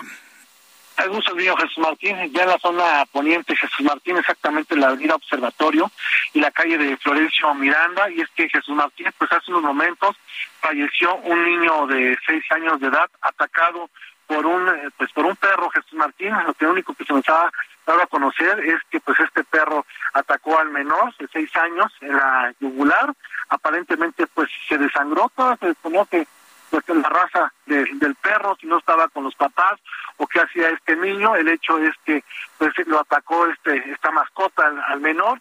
Desafortunadamente falleció, llegaron paramédicos y realmente pues no pudieron hacer nada para salvarle la vida. Es exactamente pues en esta avenida Observatorio, muy cerca de Constituyentes, en el interior se encuentran ya servicios eh, es una casa, está igual en color negro con la fachada gris y pues únicamente han ingresado ya los servicios eh, periciales, por supuesto, ya se van a hacer la recabación y la investigación de ver qué sucedía, por qué estaba este niño solo, a ver si se encontraban los papás o se encontraban solos. Jesús Martín, el reporte que tenemos. ¿Qué, raza de perro es, eh? No, se ha dado a conocer Jesús Martín, eh, mm. probablemente un pitbull que son los que son más agresivos y también se desconoce si el niño estaba pues eh, solo o realmente pues estaba con, con alguno de sus padres que desafortunadamente pues lo atacó Jesús Martín. ¿Y, y era la mas era la mascota de la familia? No se sabe Jesús Martín si era todavía la mascota de la familia o si es o si es de alguien más. Es una casa grande es un predio grande. Al parecer pues viven varias familias en el interior de, pues, de este domicilio. Al menos ha de tener una fachada de unos eh, 40 50 metros a lo, ancho de la avenida Observatorio. Y de fondo cada incluso se ven algunas palmeras no alcanzamos a precisar exactamente cuántas familias vivían, si había alguien más. El hecho es que, pues, desafortunadamente, pues este, este perro atacó a este menor, niño de seis años, que desafortunadamente pues le quita la vida a Jesús Martín. ¿A, qué hora sucedió eso? Tiene aproximadamente una hora Jesús Martín, es por eso que han llegado los servicios eh, periciales y pues desafortunadamente ya está resguardada la zona, sin embargo pues todavía no se ha dado oficialmente qué, qué pasó con este perro, si no lo tenían cuidado, si lo tenían amarrado o si el niño se acercó a él, todavía hasta el momento pues se desconoce. Eh, ¿Los papás ya están ahí en el lugar del niño? Eh, no han querido hablar, está totalmente cerrado, están nada más eh, tres elementos de la Secretaría de Ciudad Ciudadana pues en la entrada de este portón, un portón en color negro, y realmente pues también encuentran eh, otras autoridades pero realmente no han querido dar ninguna declaración. No hay acceso porque todo fue dentro del, del domicilio pero esperemos que pronto se dé también un comunicado Jesús Martín y a ver qué va a pasar con los papás y si tenía papás este niño con quién vivía o encargado a quién estaba Jesús Martín. Qué barbaridad. Gracias por la información Javier Ruiz. eh, estamos atentos, Jesús Martín. estamos atentos. Muy buenas tardes. Qué caso, ¿eh? Y, no es la primera vez que ocurre. Este caso me hizo recordar uno que le informé hace, ¿qué será? Híjole, si mi memoria no me falla, como unos 5 o 6 años, de un caso similar que ocurrió en la calle de Museo, al sur de la Ciudad de México, donde está el Museo en Aguacali. Usted conoce el Museo Diego Rivera en Aguacali. En esa calle, que se llama Museo, adelantito había una casa de un, de un zaguán grande que tenían un jardín y tenían a una pequeña niña de cinco años que dejaban en el jardín, pues no se escaparon los perros que tenían. Y ese caso fue muy comentado en las noticias eh, seguramente alguien se está acordando de ese caso. Y fueron tres o cuatro perros de raza pitbull que llegaron sobre la niña y prácticamente la devoraron. ¿Te acuerdas de ese caso, Ángel? Allá por, el Museo Anahuacal y varios perros que se escaparon y se fueron sobre una pequeña niña. Hoy se repite lo mismo, pero acá en Avenida Observatorio, casi esquina con Constituyentes. ¿Sabe por qué pasa eso? yo, no voy a criticar a nadie que tenga sus perros, cada quien tiene sus creencias, pero precisamente en ese entonces, como eran perros de la raza Pitbull, surgió un gran debate en las redes sociales sobre si esos perros son como nanas o en otras partes del mundo los utilizan para cuidar niños. Yo he conocido más casos de agresiones de estos, de estos perros que de, cuida, de cuidados como si fueran nanas. Mire, yo no conozco a profundidad. Alguien va a decir, sí, sí, Jesús Martín, están, es una raza creada para ser nanas de niños. Alguien me lo va a decir, estoy seguro. Pero ¿cómo se explican estas reacciones? El maltrato, el hambre, ¿qué? ¿De qué se trata? Y hay que entrarle tipo, a este tipo de temas porque el 78% de las familias tienen perro, tienen gato, un pájaro, una tortuga, un pez. La gran mayoría tenemos una mascota en casa. Bueno, son las 7 con 17, hora del centro de la República Mexicana. Vamos a continuar con otras noticias aquí en el Heraldo. Y me da mucho gusto saludar a Federico Doring. Súbale el volumen a su radio. Él es diputado local aquí en la capital de la República, es vicecoordinador del grupo parlamentario del PAN, presidente de la Junta de Coordinación Política. Y lo he invitado para que nos digan cómo van a quedar los rubros de gasto para el año que entra en la Ciudad de México. Estimado Federico Doring, gusto en saludarte. Bienvenido. ¿Cómo estás? Buenas noches. Bien, Jesús Martín, con gusto saludarte. Buenas tardes, noches. Buenas tardes, noches, estimado Federico Doring. ¿Cómo quedan, cómo queda el paquete económico 2023, sobre todo cuando sabemos que el robo seguridad es el que más consume recurso? ¿Cómo nos lo platicas? ¿Cómo nos lo compartes, Federico? Mira, lo primero que hay que decir es que desafortunadamente no salió aprobado por un consenso. Sí tiene una amplia mayoría, pero no un consenso. Hay rubros como este que bien señalas, el de seguridad, donde se ha tenido el acierto de subir anualmente el 9% los ingresos de los las y los policías. Eso se ha venido manteniendo, eso es bueno porque no solo se les paga mejor, sino incluso empiezan a cotizar mejor para su retiro. Hay un incremento importante en las cajas de ahorro, tanto de la policía auxiliar como de la eh, policía bancaria, que era un tema que estaba pendiente después de la pandemia, había habido mucho eh, malestar, eso también se hizo bien los programas sociales de la ciudad, pues como sabes, están garantizados y eh, saldrán bien librados. Hay temas, sin embargo, que no nos dejaron algunos buen sabor de boca. que pondría eh, como ejemplo dos. El tema de la movilidad, el metro sube 19 millones de pesos del 2022 al 23, es el punto 01%, reduce el gasto del sistema de transporte eléctrico, de la red eh, de autobuses de RTP, todo el tema de movilidad ya no crece, lo que se nos dijo es pues que los grandes proyectos del metro, como es la línea 1, que ya se estaba interviniendo, pero eso se decidió desde finales del 2019, o la instalación de servicio en la línea 12, son los grandes proyectos, es decir, de otra forma, dicho, no hay ningún gran proyecto para el resto de las líneas de aquí a fin de año, eso no, no lo vimos bien y no vimos bien que creció el gasto que llamamos el lectorero, me explico. Comunicación social pasa a crecer 88%, de 400 millones a 753, y los siervos de la ciudad, la versión local de operadores territoriales del gobierno, también creció 26%, por ponerte algunos ejemplos de cosas que nos parecía que crecieron más los temas que pueden ser vinculados a caprichos electorales o promoción de alguien, o de un partido que los temas que parecían más neutros como salud, movilidad y otros.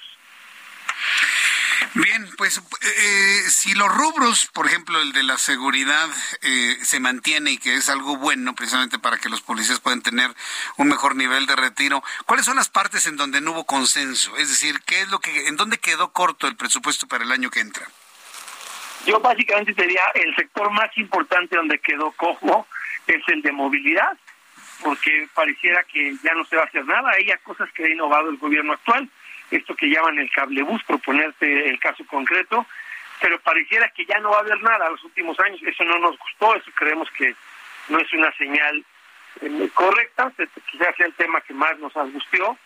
Este, junto con estos que te digo que son de carácter electoral, nos hubiera gustado que no crecieran tanto aunque también, como dice la policía, y también la Fiscalía Capitalina que de manera importante. ¿Por qué, Jesús Porque no solo necesitamos un buen secretario eh, ahí como García Harfuch, de nada sirve tener a García Harfuch, deteniendo gente que la Fiscalía no sabe poner a disposición con eficacia en tus jueces de control. Lo que tenemos que poner el dedo en la llaga es qué porcentaje de los detenidos por delitos de alto impacto de García Harfuch logran una vinculación a proceso y una sentencia por parte de la Fiscalía, porque si los detiene García Harfuch y la incompetencia de la Fiscalía hace que los jueces no les obsequien ni la vinculación a proceso ni la sentencia, pues es como si nos fuera eh, entre las manos todo el esfuerzo de los, nuestras y nuestros policías. Bien, pues eh, Federico Doring, ¿nos alcanza entonces con esa lana o no? En general. Mira, no creo que objetivamente no es un mal presupuesto, no refleja la pluralidad que pudo haber reflejado, pero al final de cuentas, pues es, es algo que inercialmente eh, mantiene el ritmo en muchos rubros, pero no tiene una no tiene una nueva visión adaptada a la realidad de una ciudad cuya prioridad debería ser este año la reactivación económica, con la amenaza de la recesión estadounidense y los impactos para nuestra economía, nos hubiera gustado más énfasis en eso que tampoco lo vimos. Bueno, pues estaremos viendo a ver cómo, cómo va funcionando. Me, quedo preocupado con el asunto de la movilidad. Yo creo que es importantísimo. Medio ambiente. ¿Y cómo, cómo contaminan los microbuses, Federico? Ahí se necesita un apoyo a estas empresas concesionarias para que o vuelvan a consumo de gas o cambien sus motores, pero son verdaderos vehículos que parece que van impulsados con leña. Se necesita apoyar ahí algo en eso, ¿eh? Yo estoy de acuerdo contigo, pero se votó a finales, fíjate qué interesante, se votó a finales del periodo una propuesta que hizo el Partido Verde para que el gobierno diseñara estímulos fiscales para la transición a vehículos híbridos y eléctricos, un poco lo que pasa en Europa para el 2030, que pasara aquí entre 2040 y 2050. Necesitamos que el gobierno ofrezca puntos de recarga a los vehículos híbridos y eléctricos para que se abarate esa esa opción tecnológica y la transición de los, de los, trolebuses y de los camiones. Sí ha hecho algunos Sheinbaum, claro, pero si no hay una inversión del gobierno, quedamos a merced de las fuerzas del mercado. Eh, diríamos, eh, eh, como decimos en, tribuna, qué ironía que el mercado neoliberal es el que va a dictar el ritmo de la transición del transporte público en la ciudad. Eso no está bien. Tiene que invertir el dinero el gobierno o tiene que dar estímulos para la transición. Si no hacen ni una ni otra cosa el gobierno, pues todo lo va a dictar el mercado y eso, según dice el presidente, es neoliberalismo puro. Bien, pues Federico Dorin, ha sido como siempre un enorme gusto platicar contigo aquí en el Heraldo Radio y pues no me resta más que desearte una feliz Navidad, un buen arranque el 2023 y nos seguiremos saludando. Muchas gracias, Federico. Así, Jesús un saludo para ti, felices fiestas a todos y estamos en contacto. Estamos en contacto, gracias. Es Federico Doring, diputado del PAN, vicecoordinador del grupo parlamentario del PAN, es diputado aquí en la capital de la República. Reconoce que es un buen presupuesto, pero que se quedó cortito en algunos rubros. Voy a a los anuncios y regreso con más noticias en el Heraldo. Regresamos. Escucha las noticias de la tarde con Jesús Martín Mendoza. Regresamos.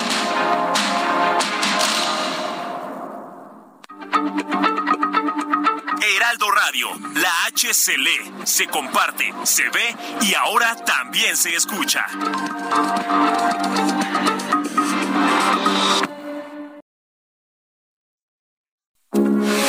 Heraldo Radio, con la H que sí suena y ahora también se escucha. Continúa Heraldo Noticias de la tarde con Jesús Martín Mendoza.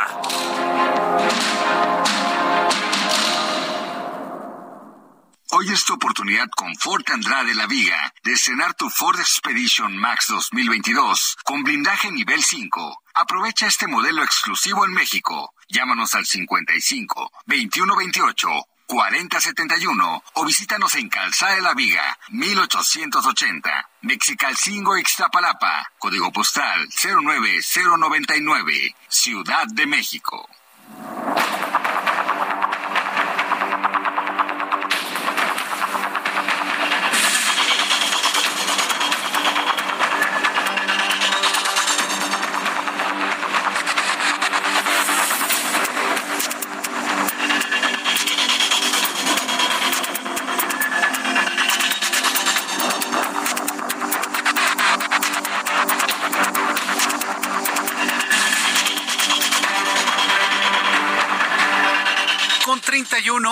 19 horas con 31 minutos. ¿Qué?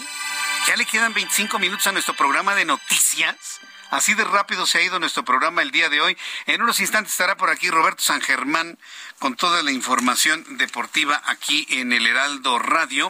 Pero mientras está haciendo su arribo aquí a nuestras, a nuestras instalaciones, quiero informarle, más adelante le voy a dar detalles de que en el marco del cuadra, del 481 aniversario, eh, a ver, ¿cómo se diría?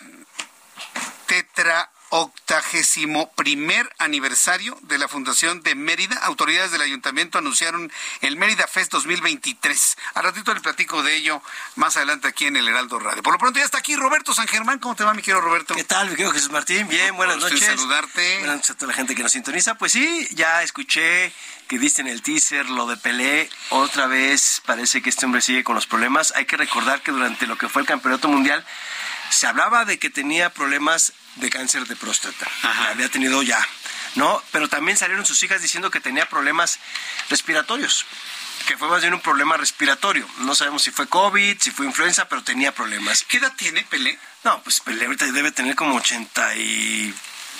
83, 84 años. Sí, es un hombre grande. Ya, es, ya es un hombre ahorita, grande. ahorita- ahorita le pedimos al señor Google que nos 82 ayude. años. y ya San con eso- Google, ¿verdad? San Google, que Me- nos me- saca me de todos diciendo, estos bronca. Alan me dice que tiene 82. 82 puede ser, sí, te sí, digo. sí, sí, sí. Más o menos, recordando que sí, tiene exactamente 82 años. 82 años. Tiene el señor Pelé. Edson Arantes Don Nacimiento Edson Pelé. Arantes Don Nacimiento, sí, perfecto. Y no, bueno, pues está... El mejor jugador de la historia, ya para no seguir. Me lo estabas explicando y para el público que no lo escuchó, es Tres el mejor copas del mundo. Por tener tres copas del mundo. Pues nada más ganó tres copas del mundo, háganle como quieran. Súmenle. O sea, no hay más. ¿De dónde sale el nombre Pelé? ¿Qué, qué significa Pues, Pelé? Ahí Pelé de- debe ser, ya ves que a todos ellos les empiezan a poner nombres, eh, obviamente me imagino que tiene que ser alguna contracción de, de alguna, eh, de, de- de lo de Edson, eh, o, o por alguna cuestión, ¿no? Ajá. Le dicen Pelé. Eh, es un, eh, pues aquí no dice apodado o rey también está, ¿no? o sea, no dicen por qué es Pelé, sino Ajá. simplemente O es- rey, sí, la la perla negra. Es, de- es del 23 de octubre, es el día del médico. El día que se celebran los médicos es el día del cumpleaños de Pelé. Acaba de cumplir los 82. Es Escorpio. Sí, sí, el mejor signo de todo el. Y además, zodiaco. Maradona también era Escorpio, amigo. Ah, sí, también. Sí, Con lo bien que me cae el Maradona. Ah, También era Escorpio, nomás te lo platico para... Y el presidente López Obrador también es escorpión, fíjate. Sí, pues Qué bueno. cosas tan ¿qué- feas qué de la cosas te- vida. ¿Qué cosas tiene la vida de repente, no? Te puede dar un pelé y bueno, Sí, no. ya nos Bueno, sigamos. por lo menos, favor, porque por lo menos. este, nos podríamos extrañar. Oye, amigo, pero sí, lo que, lo que bien hablas, este, pues sí, Pelé está un poco delicado de salud y pues mira, pens- pensábamos todos que podía ah, acabar, eh, ahora sí que muriendo en el, en el el mundial, Mundial. ¿no? Eh, Lo terminó, afortunadamente, pero hoy dice, hoy vuelve a salir la noticia de que está más grave de lo que se encontraba. Entonces, pues ya, la verdad también la edad, los cuidados, este y todo, ¿no? Pues estaremos atentos de su estado Claro. de salud, lo que esté reportando la familia del Gran Pelé. ¿Qué más tienes de deportes por ahí? ¿Qué- Pues hablabas también de la situación de Franco Harris, este número 32 de los Franco Steelers. Harris. Obviamente la gente que le va a los vaqueros de Dallas pues tiene muy malos recuerdos de él, porque les ganó dos Super Bowls con Roger Staubach, eh, cuando jugaba Roger Staubach con los vaqueros, y del otro lado estaba Terry Bradshaw, Lynn Swan, John Stalwart, ¿no? También la famosa cortina de acero.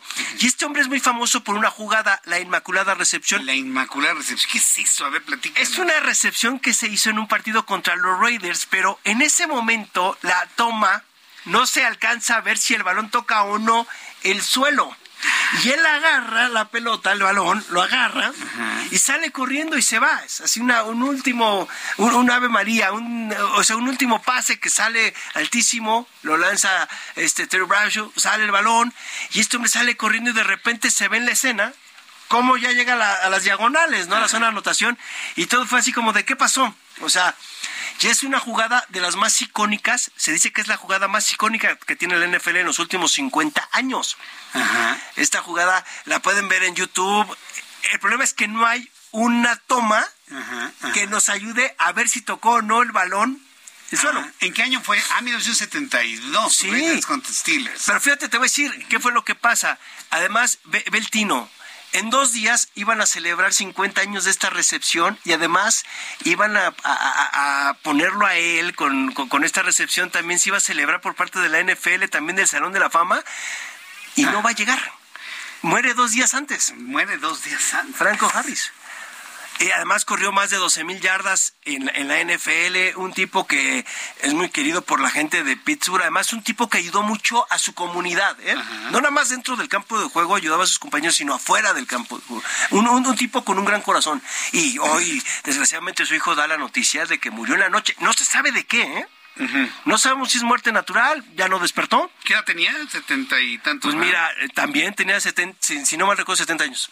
70 años. Sí. No, no, qué, qué, qué, qué historia. ¿eh? A dos días de celebrarse esa gran recepción, la Inmaculada. En la- en- Inmaculada Recepción, imagínate, así se le conoce, y, y es una, eh, es más, es una jugada que no han podido descifrarla porque no hay forma, porque tengo que, de repente la toma se pierde, y ya cuando te das cuenta este hombre sale corriendo, y no sabe si tocó o no, porque la- ya tiene el balón en las manos, o sea, ya no ves, y sale corriendo y se va a la zona de anotación. O, o sea, se conoce eso por quien lo vio y lo platica. No, porque si sale la toma, o sea, te digo, eh, eh, antes a lo mejor no teníamos todas las cámaras que hay ahora en los estadios.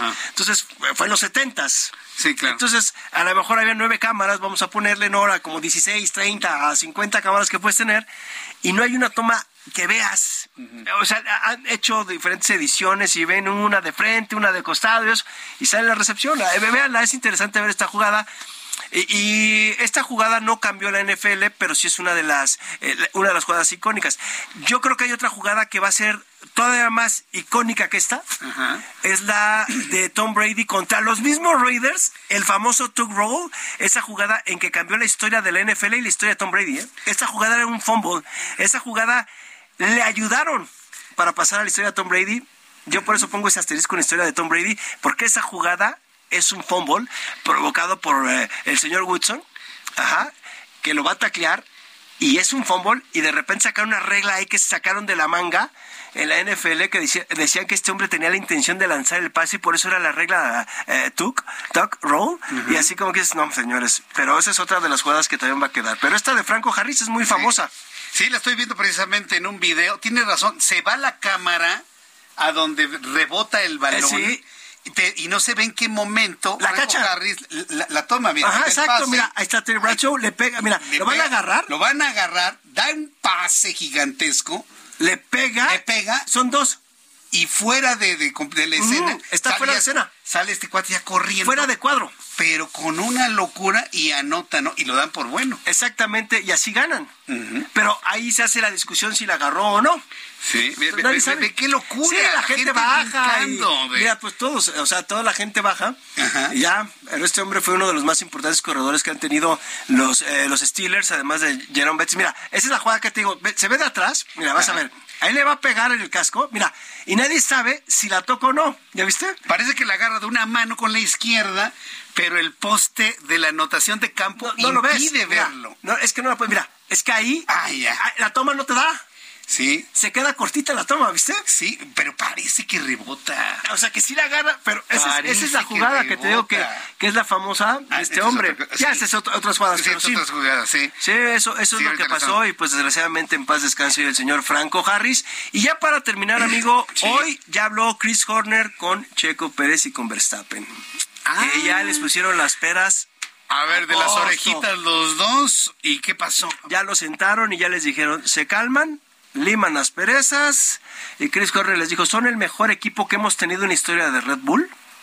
dándoles el lugar a los dos. Claro. Le dijo, Max eres muy bueno, pero Checo también es muy bueno. Es el mejor equipo que ha estado en la historia de Red Bull. Le bajan, se ponen a trabajar, ninguno es más que el otro. O sea, aquí ya le bajan chamacos. Aquí mandamos nosotros, nosotros pagamos, se callan, se aguantan y van a correr el 2023 siendo los dos mejores pilotos de la Fórmula 1. No hay más discusión. ¿Qué cara puso Verstappen, eh? Pues los dos tuvieron que quedarse callados y aguantar. Pues, a ver, hermano.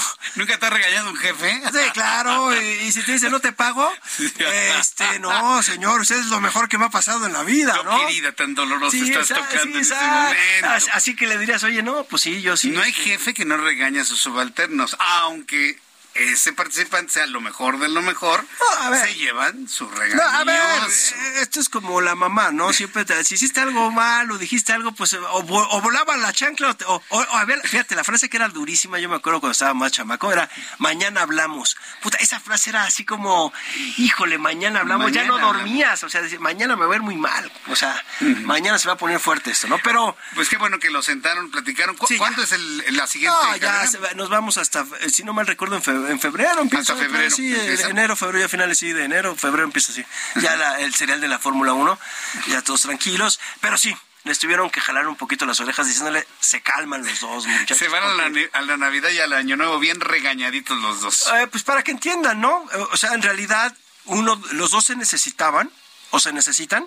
Y yo creo que pre- previniendo lo que podría ser el 2023, o le bajan o vamos a tener problemas, compadre. Y, y Mercedes obviamente va a mejorar auto, va a mejorar motor, igual que Ferrari. Entonces no podemos perder la inercia si estos dos este, están peleándose. Entonces creo que por ahí va más el regaño de Christian Horner. Muy bien, mi querido Roberto, pues me da mucho gusto saludarte el día de No, hoy. el gusto es mío, como siempre, para platicar aquí de los deportes y ya, hoy sí ya no tocamos tema de Argentina ni nada. Ya, déjalos qué. en paz, ya, ya, ya, ya. Ya no, no tocamos ya, ya, bueno, ya, ya, para qué, ya, ya, pa' qué digo, ya, ¿no? ya, no, no, no te, no te enojes, pero ya. El tenis sí te gusta, ¿va? Nada más Sí, rápido. el tenis. Hoy cumplió 900 semanas, fíjate, Rafael Nadal dentro del top 10. Es un récord. 900 semanas. Nadie tenía el récord estando dentro del top 10 en la ATP. A ver, die- 10 años son 520 semanas. Casi 20. Casi 20 años. Qué bar- Nadie logra eso, ¿eh? No, bueno, es una locura. Cuando dices 900 semanas estando dentro de los primeros 10 del mundo. o sea, para que nos demos cuenta también de lo que es Rafa Nadal, ¿eh? En la historia del tenis. Miguel Roberto, muchas gracias, Gracias por a toda ti. la información deportiva. Claro Gracias. que sí. Hasta luego. Es Roberto San Germán con toda la información deportiva. Ya son las 7.43, las 7.43 horas del centro de la República Mexicana. Fíjese que eh, hace algunos, hace algunos años, yo me acuerdo que empezábamos a platicarle a usted en este programa de noticias, a esta hora de la tarde, sobre una enfermedad que empezó a hacerse mucho más popular y se le conoce como EPOC, enfermedad pulmonar obstructiva crónica. Bueno, pues este EPOC es una de las enfermedades con mayor mortalidad en México. Debido a las causas ambientales y a la falta de información y atención, cada día incrementa el número de personas que viven la enfermedad pulmonar obstructiva crónica. ¿Sabe cuántas personas hay enfermas de EPOC en, el, en México nada más? 3.2 millones. 3.2 millones. Tengo en la línea telefónica al doctor Jesús Vázquez, presidente de la Sociedad de Neumología y Cirugía de Tórax. Estimado doctor Vázquez, me da mucho gusto saludarlo. Bienvenido, muy buenas noches. Gracias, buenas noches, qué gusto también para mí. Hablar de 3.2 millones de personas con EPOC en México, ¿dónde nos coloca a nivel internacional? Estamos en la media, somos el país con más incidencia de EPOC. ¿Cu- ¿Cuál es el dato para normar criterios sobre esto, doctor? Sí, bueno, pues más o menos estamos en la media de todo el mundo, sobre todo donde el impacto de las restricciones de no fumar han tenido, no han tenido el- lo que se quisiera. Eh, algunos países como Canadá, por ejemplo, así han logrado disminuir el número de fumadores nuevos en un buen porcentaje, pero Latinoamérica, Asia, África, la verdad es que siguen los números siendo de alta de alta incidencia y de mucha preocupación porque pues sin duda fumar es la causa número uno de, de esta enfermedad de POC. Fumar. ¿Qué hay de la contaminación ambiental, la respiración de asbestos y otro tipo de sustancias químicas? ¿También generan EPOC? Bueno, también son factores de riesgo, pero sin duda el principal es el tabaco. Y, aquí es muy muy interesante porque a pesar de todo esto que, que se oye en la calle de vivir en la Ciudad de México equivale a fumar dos cajetillas al día, que es un clásico, la verdad es que no, las partículas de contaminación ambiental son mucho más grandes, son más pesadas y se comportan distinto en la vía aérea. Claro, ciertas personas susceptibles y si además fuman y viven en ciudades contaminadas, pues el riesgo de desarrollar la enfermedad incluso más temprana es mayor. Pero no se compara, es todavía mucho peor los son mucho peores los tóxicos, los irritantes que tiene el cigarro en comparación con la contaminación ambiental. Y por cierto, no dejar de mencionar que el cigarro electrónico también en cualquiera de sus presentaciones es y será un problema de salud pública muy importante conforme sigan pasando los años y, y su consumo. Ahora, eh, eh, entrevistas sobre el EPOC cuando empezó a cobrar más, eh, más eh, importancia y más preocupación en, en, nuestro país ya hace algunos años. Yo recuerdo que me han explicado que también el humo de carbón, el humo de leña y sobre todo las cocinas de leña y las personas que viven en zonas rurales estarían muy expuestos a desarrollar esta enfermedad, el respirar humos de combustión de leña o de carbón. ¿Tiene igual o menor prevalencia que el cigarro? Bueno, eh, aquí aquí la, la variante es que suele ser en mujeres principalmente, que son las encargadas en estas zonas rurales de calentar alimentos, preparar alimentos en espacios cerrados y que usan efectivamente leña, leña y estopa y periódico y cartón y todo lo que se puede usar como combustión para quemar. Entonces, es distinto y es difícil medir, pero también esta población es susceptible a enfermarse y a tener EPOC. Un EPOC muy, muy parecido al que hacen la gente que fuma y se enferma. Ahora bien, una vez diagnosticado el EPOC, eh, ¿es reversible? Y con esto al mismo tiempo quiero preguntarle, ¿cuál es el daño que se provoca a nivel de alveolos pulmonares? ¿Es posible revertir el EPOC o ya no es posible? Bueno, curarlo no, sin embargo, los medicamentos que tenemos hoy, que, hay, varios, todos son muy buenos y todos sirven, eh, todos han logrado retrasar la progresión de la enfermedad, pero el paciente que le da EPOC es como el diabético o como el hipertenso, ya no se va a curar, es una enfermedad crónica que progresa y en especial la gente que no deja de comer, la enfermedad avanza más rápido. Eh, el, diagnóstico que, que ya mencionaba, bueno, el diagnóstico es con una prueba que se llama espirometría, que es una prueba que permite soplando calcular cuándo hay, cuánto aire entra, cuánto sale, qué tan rápido y qué tan lento. Y, ahí tenemos entonces los grados de EPOC. Y el, EPOC comprende dos enfermedades, esos dos, dos grupos que tienen que ver con el daño por, por humos, en este caso de tóxicos, sea cigarro, humo de leña, lo que sea que es la bronquitis crónica, que es el daño que hace la entrada y la salida del humo de cigarro por los bronquios, que son como las ramas de un árbol, pero huecas.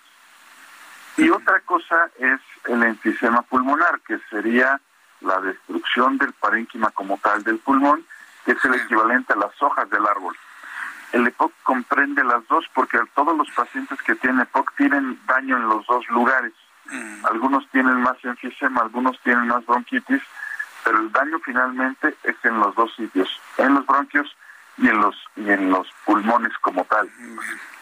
Hay, hay, un asunto que preocupa mucho, doctor Jesús Vázquez, porque si el fumar es el factor principal para el desarrollo de esta enfermedad pulmonar obstructiva crónica, ¿cuál es el futuro que se ve para México si tomamos en cuenta que ahora parece que fuman más las mujeres o que las mujeres han incrementado de manera muy significativa su consumo de tabaco, tabaco sobre todo de edades tempranas, 17, 18 años, están acabándose una cajetilla de cigarrillos. ¿Cuál va a ser el futuro de esas mujeres? Sí, sí, eso es real y en todo el mundo ha ocurrido lo mismo. Es, es muy interesante porque desde hace unos 12 o 15 años ha cambiado un poquito este consumo. Por un lado, los hombres han intentado, alrededor de los 50 años de edad, han intentado dejar de fumar y algunos lo logran.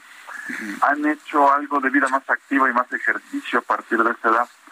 Sin embargo, las mujeres, el incremento de, de, consumo de cigarro y debo decir también de alcohol y drogas ha incrementado mucho más a partir efectivamente de la, de la adolescencia, que en México, por cierto, la edad de inicio de, fumar promedios a los 12 años. 12 años. Sexto de primaria, sí, sexto de primaria y primero de secundaria, ahí es a donde los niños, que todavía son niños, empiezan a usar eh, eh, cigarro. Ahora, el, impacto que estamos viendo hoy del cigarro electrónico es igual o peor, porque es un cigarro eh, que no huele, que no hace humo, que es, entre comillas, más fácil esconderlo y, bueno, eh, eh, desafortunadamente sabemos que poco a poco ya no, pero hay colegios donde la tiendita vende cigarro electrónico, lo consumen los alumnos, los papás de los alumnos y los maestros de los alumnos. Entonces ha sido todo, todo un gran lío también y también veremos al paso de los años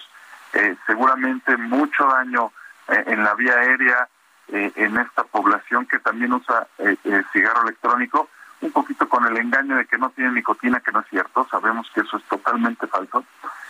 quien vende, bueno, quien diseña, industrializa y después vende cigarro electrónico, pues lo que quiere son adictos a nicotina y, y eso es lo que tienen estos cigarros más otras cosas, ¿no? Pues bueno, ahí está ya eh, la información con datos para que el público pues lo, tome en cuenta y sobre todo los jóvenes que nos escuchan, sobre todo por la, prevalencia de, de, POC que hay en nuestro país. Yo quiero agradecerle mucho, doctor, que me haya tomado la comunicación el día de hoy y con esto pues poder advertir al público sobre ello. Denos alguna forma de contacto para el público que quiere incrementar esta información con usted. ¿Tiene usted alguna página, una red social que nos la comparta, doctor Vázquez? Yo lo que les recomendaría es que se pueden eh, meter a la página de la Sociedad Mexicana de Neumología y Cirugía de Tórax. Ahí hay un correo y bueno, hay neumólogos en todo el país que dependiendo dónde esté la, la persona podemos orientarlos, apoyarlos y con todo gusto contestar eh, dudas eh, a, distancia. Encantado de, que a través de la sociedad, todos los neumólogos en México, estamos a, a, la, orden. Yo le agradezco mucho, doctor. Gracias por estar aquí con nosotros, aquí en el Heraldo. Que tenga muy buenas noches. Buenas noches, felicidades, hasta luego. Igualmente, que tenga feliz Navidad, que le vaya muy bien, hasta luego. Ya son las 7.53, las 7.53 horas del centro de la República Mexicana, ya casi nos vamos. Le quiero hacer una recomendación, olvídese de las de las frustraciones que tienen algunas algunos entes de nuestra política nacional, ¿eh? Olvídese de de las frustraciones de algunos que andan por ahí pululando. ¿Por qué le digo esto? Cuando de una felicitación diga feliz Navidad. Lo que se conmemora es la Navidad.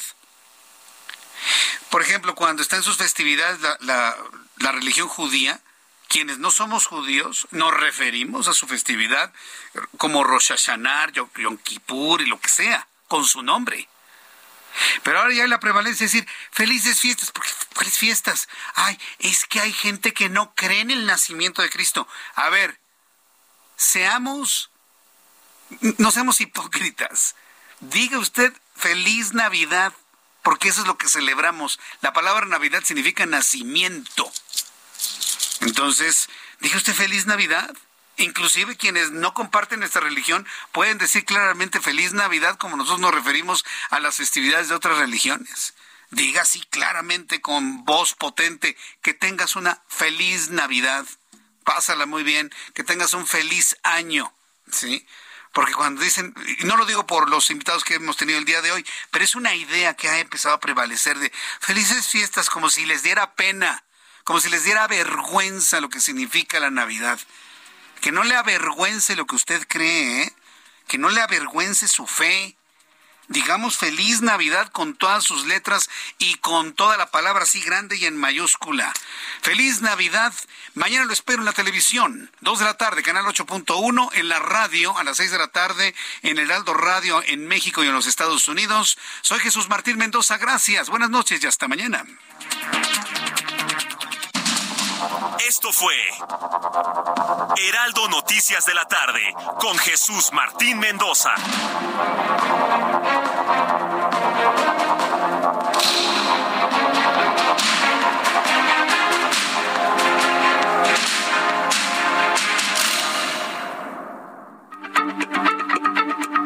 Heraldo Radio, la H se lee, se comparte, se ve y ahora también se escucha.